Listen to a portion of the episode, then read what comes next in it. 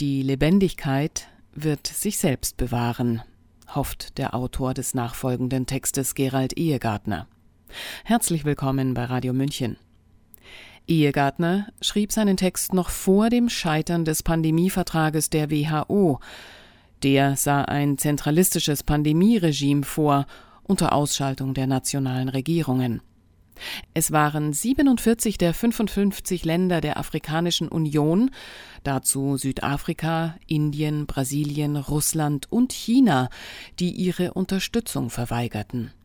Unter ihnen also Länder, die in den letzten Jahrzehnten bereits unter der Einwirkung transnationaler Organisationen und Konzerne gelitten haben.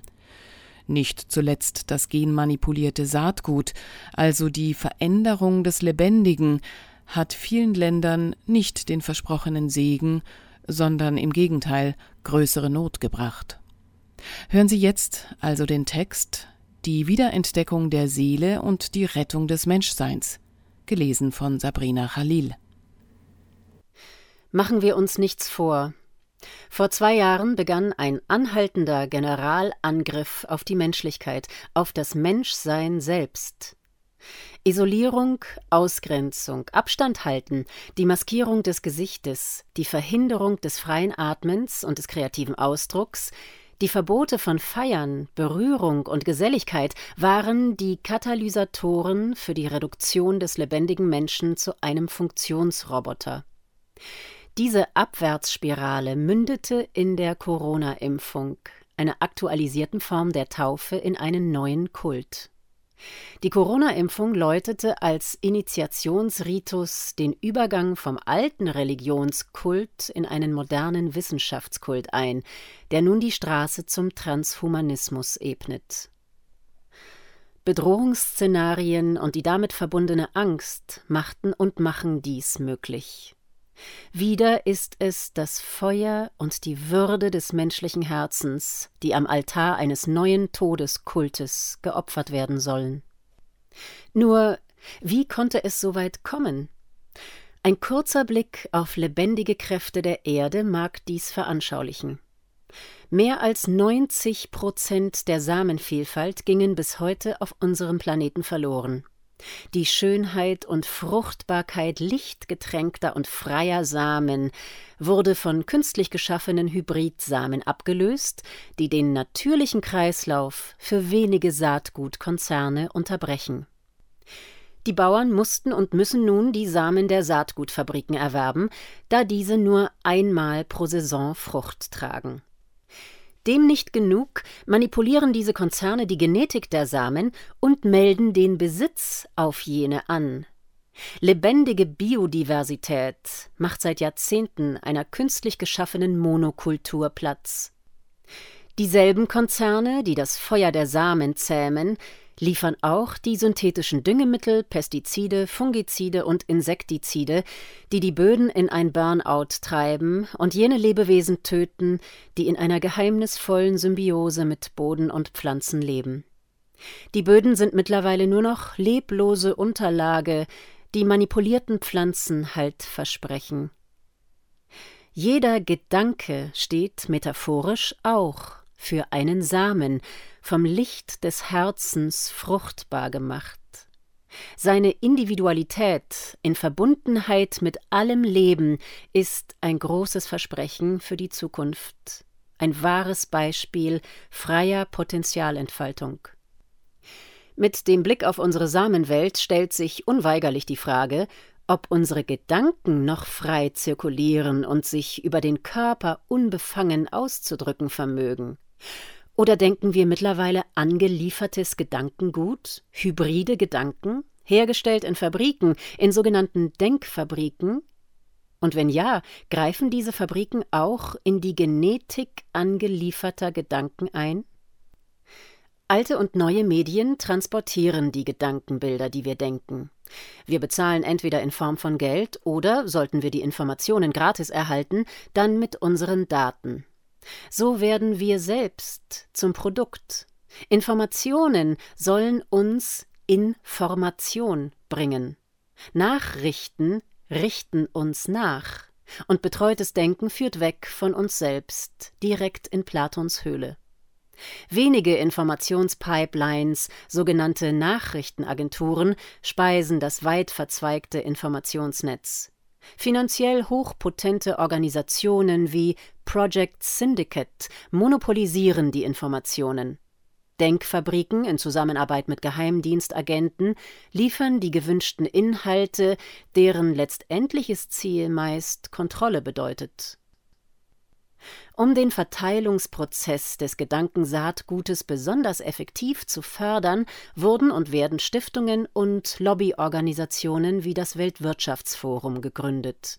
Diese funktionieren als Drehscheiben, um den Informationskreislauf auszuweiten.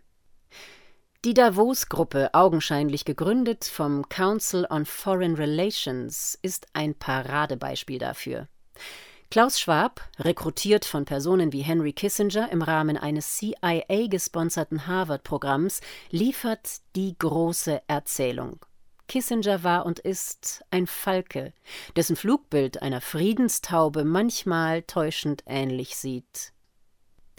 Nach Schwabs Buch The Great Reset folgte ein weiteres bescheidenes Great mit der Veröffentlichung von The Great Narrative Schwab, der rührige Transhumanist, möchte Geschichte schreiben, und so diktiert er seine Geschichte. Ein Narrativ jedoch ist eine Haupterzählung, eine Denkautobahn, die nicht die freifahrende Erzählung, die dezentrale, biodiverse Poesie fördert, sondern einem klaren Denk- und Erzähldiktat gleichkommt. Sie ist jenes genmanipulierte Hybridsamengut, das auf allen Böden dieser Erde ausgesät werden soll und freie, unabhängige Samen verdrängt. Yuval Harari, der gewiefte und nicht gerade warmherzig wirkende Militärhistoriker, liefert dazu den Kontext mittels einer Menschheitserzählung, die direkt in den Transhumanismus führt. Er ist weniger ein Mahner, sondern eher Sprachrohr und Gatekeeper, der die angeblich alternativlose Vision des transhumanen Homo Deus liefert. Bill Gates ist ebenso ein Meister dieser Gate-Erzählung. Seine mit der Rockefeller Stiftung initiierte in Anführungszeichen grüne Revolution in Afrika lieferte manipuliertes Saatgut und parallel die erforderliche Chemie. An beiden verdiente seine Stiftung kräftig.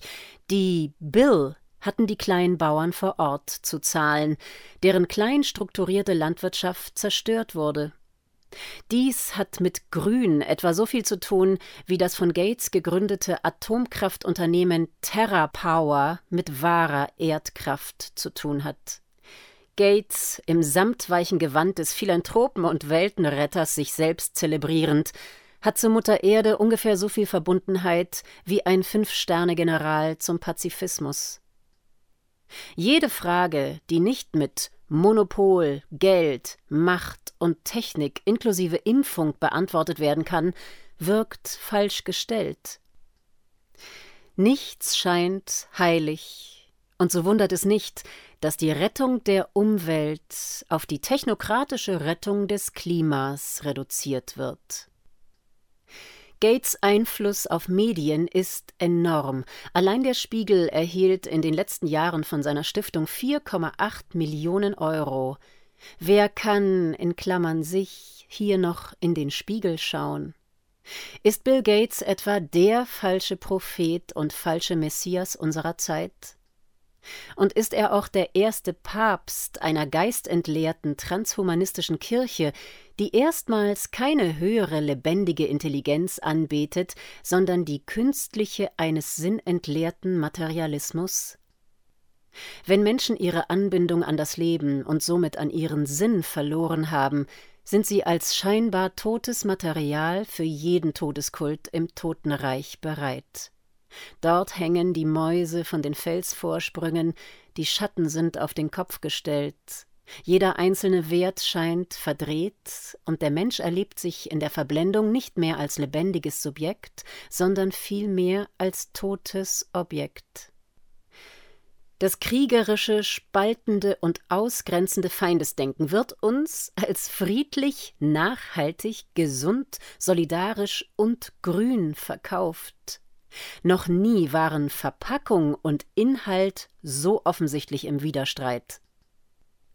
Der Ausschluss einer gesamten Bevölkerungsgruppe aus dem öffentlichen Leben aufgrund des Impfstatus und dies innerhalb einer westlichen Wertegemeinschaft, die auf Demokratie, Pluralität, Diskriminierungsverbote und Toleranz setzt, war nicht nur ein Sündenfall, sondern ein Double Bind, der sich mit allen argumentativen Finessen nicht lösen lässt. Man kann nicht Toleranz predigen, Regenbogenfarben schwingen und zugleich Ausgrenzung im Namen von Inklusion betreiben.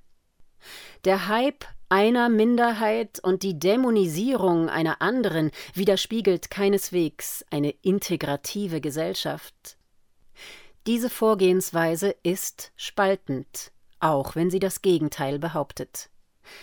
Die Propagandamaschine jedenfalls läuft so hervorragend, dass die meisten von uns in der Gewissheit darben, Propaganda wäre ein russisches Phänomen, das Wort selbst eine russische Vokabel. Dieselbe Denke, die wir ab dem Beginn der Corona-Pandemie erlernten, liefert aktuell die Matrix für den Ukraine-Konflikt. Das Böseste, das man sich derzeit nur vorstellen kann, ist wohl der ungeimpfte Russe. Vielen von uns ist nicht bewusst, wie mittels Psychooperationen, Social Engineering, Agenda-Settings usw. So in unsere Gedankenwelt eingegriffen wird. Gerade sogenannte Demokratien bedienen sich ausgefeilter Steuerungsmethoden, deren Diktaturen nicht bedürfen, da diese die Menschen mit offener und oftmals roher Gewalt in die gewünschte Richtung drängen. Die Methoden der Manipulation sind vielfältig Framing, Verdrehung, Dauerwiederholung, Ästhetisierung, Dämonisierung, Gaslighting, Nudging, Kontaktschuld, gut-böse Schablonisierung, unsichtbare Zensur, um nur einige zu nennen, berauben uns der Vielfalt der Denkvarianten. Letztendlich sind nur einer Minderheit diese Propagandamittel bekannt. Die Mehrzahl jener, die für sich Intellektualität, Reflexionsfähigkeit und selbstständiges Denken in Anspruch nehmen, besitzt kaum Wissen darum. Nicht wenige erliegen hier einer selbstgefälligen Täuschung.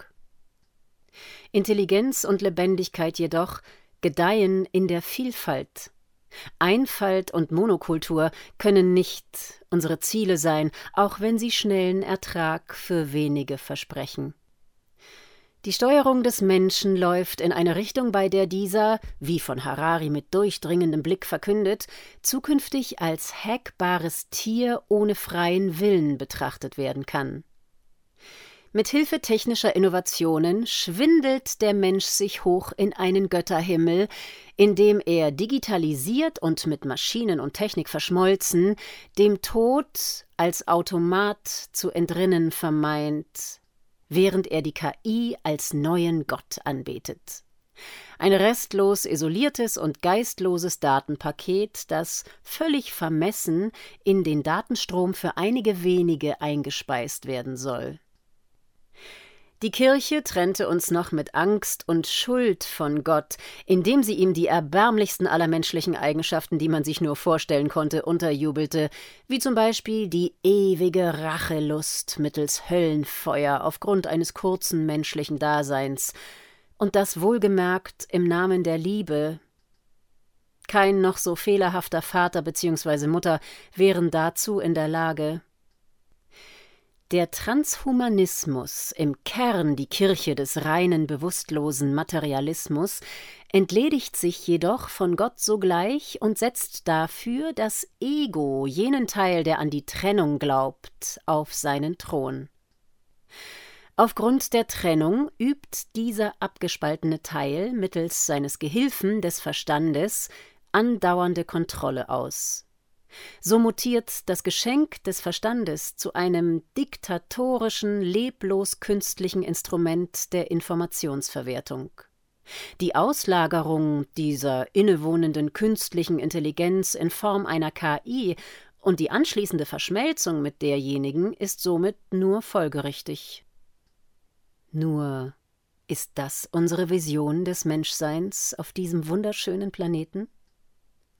Wenn wir etwas in den letzten Jahren gelernt haben, dann ist es, dass Zentralisierung, Vermessung, Kontrolle, Taktung und ziviler Gehorsam in einen mit Wissenschaft bemäntelten Todeskult münden. Wir brauchen keine Kontrolle über freies Saatgut, so wie wir keine Kontrolle über unser Gedankengut benötigen. Die vollmundigen Versprechungen der Saatgut- bzw. Chemiekonzerne konnten bis heute nicht erfüllt werden. Ganz im Gegenteil. Die augenscheinliche Eroberung unseres Denkens, Fühlens und unserer Körper kann als Krieg, als Invasion und Kolonialisierung empfunden werden. Wir leben inmitten eines großen Krieges, der sich als Psycho-, Informations- Umwelt-, Wirtschafts-, Cyber-, Gesellschaftskrieg und so weiter offen oder versteckt widerspiegelt. Seine Waffen sind nicht nur modernste Waffensysteme, sondern alles und jedes, das zu einer Waffe gedreht werden kann. Derzeit planen die WHO und Akteure wie Bill Gates, bei welchem alle Fäden internationaler Gesundheitspolitik zusammenzulaufen scheinen, einen neuen Pandemievertrag, der die Entrechtung der Nationalstaaten und die Aushebelung aller Mitsprachestrukturen vorsieht. Gesundheit dient hier wieder als Feigenblatt für ein transnationales Diktat, das in eine internationale Diktatur führen könnte. Letztendlich stellt dies alles einen Krieg gegen das Menschsein, gegen das Leben selbst dar. Die Freiheit des Menschseins, unsere Würde stehen somit auf dem Spiel. So plädiere ich für schützende Gedankengutbanken, für freien Austausch der Gedanken. Die von Vandana Shiva beschriebene Idee einer lokal und regional verankerten Erddemokratie mit zentral universellen Grundwerten würde zu einer Selbstbestimmung über die natürlichen Grundlagen führen und wahre Meinungsfreiheit fördern. Sie würde die Selbstgestaltungskraft in einer non-hierarchischen Gesellschaft zum Gelingen bringen. Doch wir müssen zuerst in uns selbst beginnen, unsere wahre Größe und Würde wieder zu entdecken. Es ist an der Zeit, aufzustehen und unsere wahre Größe zu ehren. Unser Wert ist unermesslich, alleine schon, weil es uns gibt. Niemand kann unseren Wert bemessen und mit uns handeln, wir sind keine ängstlichen Personen, wir sind kraftvoll liebende Menschen, die in der Gegenwart gemeinsam an einer lichten Zukunft bauen. Viele von uns haben in den letzten Jahren ihre Bedürfnisse hintangestellt, um für Freiheit und Würde einzutreten. Unsere Empathie ließ uns ein klares Nein gegen die aktuelle Massenpsychose, gegen Kontrolle und Lügen sprechen. Jetzt ist es an der Zeit, immer wieder auch innezuhalten und ein klares Ja uns selbst gegenüber auszusprechen. Wir sind mächtig, viel mächtiger als wir glauben. Unsere Macht gründet sich auf Empathie allem Leben und uns selbst gegenüber. Liebe spricht Unrecht an. Sie ist keine Lichtliebe-Zwangsjacke von jenen übergestülpt, die an unserer Handlungsunfähigkeit arbeiten. Und Liebe entwirft zugleich eine Vision. Dort, wo die Not der Zeit und die eigene Herzensvision sich überschneiden, an diesem Punkt hebeln wir die Welt aus. Es geht nicht so sehr um politisch links oder rechts, derzeit benötigen wir vielmehr die Verbindung von unten und oben. Geerdet und gehimmelt sind wir mit allem Leben verbunden. Spiritualität in ihren unterschiedlichsten Ausdrucksformen ist für viele aktuell das Gefährt, das sie durch diese Zeit der Umwälzung geleitet. Während scheinbar mächtige Kreise den gescheiterten Materialismus mittels Transhumanismus retten wollen, reiten wir nicht mehr dieses tote Pferd. Es ist an der Zeit, abzusteigen und aufzubrechen dorthin, wo unsere Träume, Visionen, unsere Bestimmung liegen. Die genmanipulierten Samen der Angst und Ohnmacht können uns nichts mehr anhaben. Wir lassen uns nicht mehr einreden, wer oder was als Unkraut gilt, und wir lassen uns in unsere Gehirne nichts Fremdes mehr pflanzen. Wir denken unsere eigenen Gedanken. Wir lieben unser Menschsein, die Wärme des menschlichen Ausdrucks. Wir sind groß, viel größer als wir denken, und wir leben unsere Fülle, die wir teilen. Nicht BlackRock, Vanguard und Co. verwalten mit Billionen Dollar unsere Welt, wir verwalten selbstbestimmt unser inneres Vermögen und treten unser Erbe an. Eine neue, lebendige Humanschicht bildet sich aus, auf der freie Samen gedeihen. In dieser findet sich eine Humorschicht, die uns zum Lachen bringt, dieser einzigartige Ausdruck des menschlichen Daseins. Die Erde ist kein Spielball für einige wenige Global Player. Die Menschheit wird nicht von irrlichternden Global und Young Global Leaders geführt. Wir brauchen keine gesteuerte Bewegung, die uns in die Ohnmacht führt oder nach orchestriertem Zeitgeist einige Gruppen hypt und andere dämonisiert. Der Fuchs sorgt für sich selbst, doch Gott sorgt für den Löwen, formulierte William Blake. So haben wir selbst zu entscheiden, ob wir Schafe, Füchse oder Löwen sein wollen. Graswurzelbewegungen beginnen bei einem selbst und nicht auf TikTok, Instagram und Co. Jedem mit einem Rest an Unterscheidungsvermögen wird auch bewusst sein, dass die aktuelle Transgender-Agenda keine lebendige Bewegung darstellt und nicht auf Mitgefühl für Transgender-Personen fußt, sondern eine Entwurzelung des Menschen vorantreibt. Wieder einmal wurde eine notwendige Aufwertung manipulativ gedreht. Der Widerspruch von Sex und Gender hat übrigens nichts mit echter Vermählung von weiblich und männlich zu tun. Jede wahre Verschmelzung erschafft das Feuer der Ekstase, welches den Hauptangriffspunkt des religiösen und nun wissenschaftlich eingefärbten Kultes darstellte und darstellt. Die Transgender-Agenda bzw. jene der Gender-Ideologie könnte vielmehr eine Vorbereitung darauf sein, in Zukunft nicht mehr zwischen lebendig und unlebendig unterscheiden zu können. Dies ist eine wesentliche Voraussetzung für die Verschmelzung von Mensch und Maschine. Wenn Menschen das Gefühl für das Lebendige und ihre Wurzeln verlieren, dann verlassen sie ihr Zuhause und sind in ihrer Verwirrtheit verführbar. Eine Verdinglichung des Lebens würde unser Feuer auf eine Restsparflamme reduzieren. Ein unwürdiges Schauspiel. Besonders unsere Kinder sind Samen, die es zu schützen gilt. Sie reifen zu Pflanzen, die im Schutz vor Einflussnahme ihr großes Versprechen für die Zukunft entfalten. Nicht umsonst wird das Immunsystem unserer Gesellschaft, die Familie, welche im Idealfall in eine größere Gemeinschaft eingebettet ist, massiv in Frage gestellt. Machen wir uns nichts vor, es ist die Abschaffung der Seele, mit der der Transhumanismus winkt. Nur, es ist die Seele, die den Menschen zum Menschen macht, ihm Leben, Größe und Schönheit verleiht. Seit Jahrtausenden lauschen wir einer grundlegenden Geschichte, die uns Warnung sein sollte. Der Geschichte vom Verkauf der Seele an den Teufel, der mit großartigen Versprechungen lockt. Nun erleben wir ein Update dieser Erzählung in Form eines sich manifestierenden Science-Fiction-Movies. Aber was gewinnen wir mit dem Verlust unserer Seele? Werden wir nicht zu einem brachliegenden Stück Land, das ausgebeutet den Abfall von Angst, Schuld und Minderwert ertragen muss? Werden wir nicht zu seelenlosen Hüllen im Reich des Todeskultes? Kämpfen wir um unsere Seele? Sie ist es, die uns Wärme schenkt, uns unseren einzigartigen Duft und Klang verleiht. Sie, die Botin aus fernen Gestaden mit dem Versprechen einer Ewigkeit, lässt uns tanzen, singen und lachen. Sie stoppt die Funktionstaste und lässt das Eis der Trennung schmelzen. Sie haucht uns Leben ein und taucht unser Leben in Licht.